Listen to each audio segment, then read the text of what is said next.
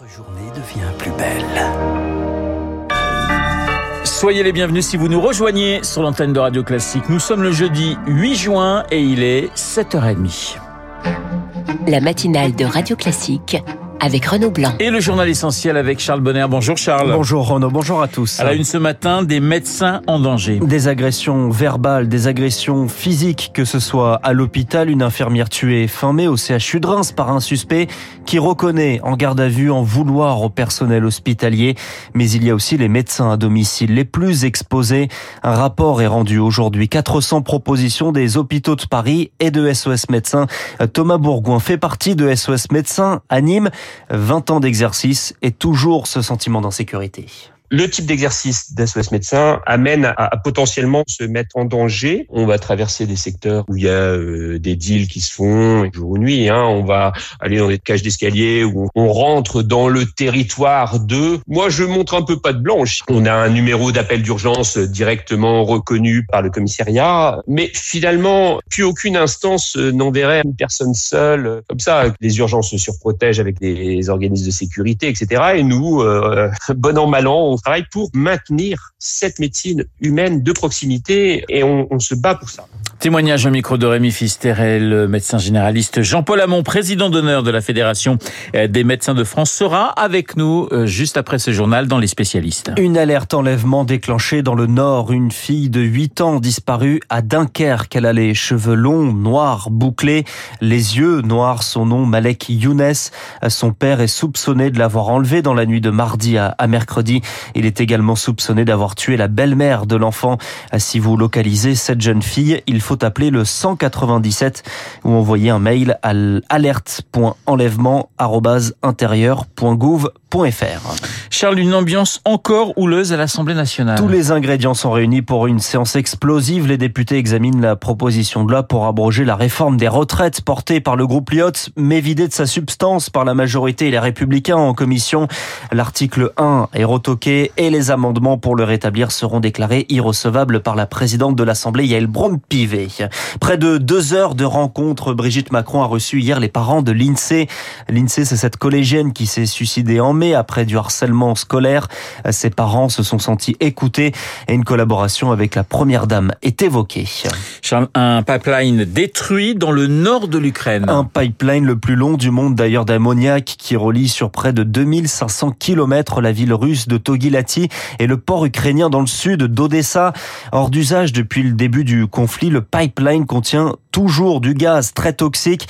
Chaque partie, la Russie et l'Ukraine s'accusent mutuellement, mais pour le général Jean-Paul Palomero, s'attaquer à l'énergie, c'est devenu stratégique ce serait pas surprenant qu'on voit ce type d'attaque. Hein. Face à cette contre-offensive pour les Russes, c'est un moyen de déstabiliser les Ukrainiens. Si ça se reproduit de manière systémique, à ce moment-là, ça sera une campagne. Comme ça a été le cas pendant tout un moment, mais ça pourrait revenir les sites de production d'énergie. Hein. Sans énergie, on fait rien, y compris la guerre. Les Ukrainiens, eux, doivent en même temps préparer l'offensive et la réussir, protéger leur population et garantir leurs infrastructures critiques. Dans cette dissymétrie, les Russes, eux, ont tout à gagner à déstabiliser les Ukrainiens, ce que ne peuvent pas faire les Ukrainiens pour des tas de raisons. Le général Jean-Paul Paloméros avec Rémi Vallès et la France annonce de l'aide à l'Ukraine, une dizaine de tonnes d'équipements et de biens humanitaires envoyés dans les prochaines heures, des purificateurs d'eau, des kits d'hygiène pour faire face aux inondations provoquées dans le sud par la destruction d'un barrage hier soir. 5900 personnes avaient été évacuées des zones inondées. Pratiquement 7h34 sur Radio Classique. Charles le Pape François opéré sans complications. Une opération de l'abdomen hier à l'hôpital Gemelli de Rome sous anesthésie générale pour une hernie abdominale. Le chef de, de l'unité chirurgicale fait savoir qu'il va bien, mais les audiences papales sont suspendues pendant 10 jours.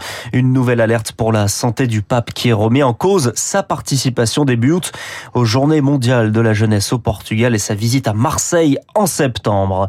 La ville de New York recouverte d'une espèce fumée d'un brouillard jaune-orange.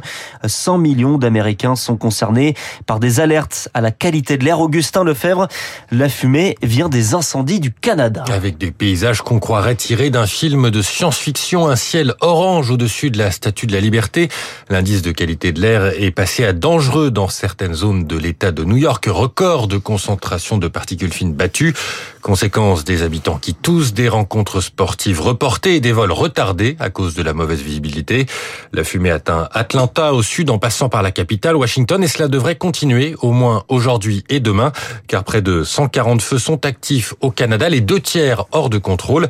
Les pompiers du pays n'arrivent pas à faire face et attendent des renforts internationaux, notamment français et américains. Le président Biden s'est entretenu cette nuit avec le premier ministre Justin Trudeau. 20 000 habitants ont dû être évacués, 4 000 supplémentaires vont l'être au Québec. Situation sans précédent, conséquence directe de la sécheresse exceptionnelle et nouvelle illustration de la crise climatique. Les, les explications d'Augustin Lefebvre. Et puis cette question à présent, faut-il nommer les industriels qui refusent de négocier? La menace est brandie régulièrement une nouvelle fois par Bruno Le Maire cette semaine. La stratégie, c'est le name and shame en français, nommer et humilier, car 75 des plus gros industriels n'ont toujours pas repris les négociations avec les distributeurs pour faire baisser les prix en rayon. Eric Kioch, vous êtes penché sur cette technique du name and shame et elle semble plutôt fonctionner. En 2022, les marques de l'alimentaire ont investi un milliard d'euros pour soigner leur réputation. Alors promettre de torpiller leur image n'est pas une menace anodine, affirme l'expert en marketing du commerce Franck Rosenthal. Il y a un réel enjeu euh, médiatique. Si vous êtes euh, acheteur d'une marque et que vous voyez que cette marque joue pas le jeu, vous vous dites bah finalement euh, je l'achète plus. Ça peut avoir des incidences sur la réputation et s'il y a des boycotts, c'est beaucoup plus compliqué. Mais tous les industriels et toutes les marques ne sont pas égaux face au risque. Il y a des marques sur lesquelles il y a un attachement très fort, jugées irremplaçables par les consommateurs. C'est le cas de Coca. Nutella, pour en citer une autre. Dans d'autres cas, comme les pâtes, il y a moins de préférence. On peut se dire aussi, bah, moi, je préfère la marque distributeur. 4 Français sur 10 affirment avoir déjà, au moins une fois, boudé ou renoncé à des produits. Un chiffre à prendre en considération au moment où l'inflation est la préoccupation numéro un des Français. Les industriels ont peu de marge pour continuer à refuser de renégocier les prix, estime l'experte en communication de crise Lisa Villers. Ne pas céder, ça donne un peu une image du manque de considération pour ses consommateurs. Si l'entreprise économiquement peut faire ce choix, il vaut Mais le name and shame est une arme à double tranchant. Pour Bercy, il s'agira aussi de ne pas plonger dans la difficulté des entreprises dont les coûts de production ont explosé, principalement à cause de prix de l'énergie multipliés par 4 en un an. Un exil américain, Lionel Messi quitte l'Europe pour la Floride où il va s'engager pour l'Inter Miami. Le contrat n'est pas encore signé. Messi qui n'était pas heureux à Paris depuis deux ans.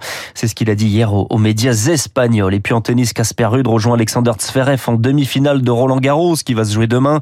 Chez les femmes, c'est aujourd'hui entre Iga Swiatek et Adamaya et entre Carolina Mukova et Arina Sabalenka. Merci Charles, le journal de 7h30 présenté par Charles Bonner. Dans un instant, Jean-Paul Hamon, le président d'honneur de la Fédération des médecins de France. Nous allons parler sécurité des soignants. Il est 7h37 sur Radio Classique.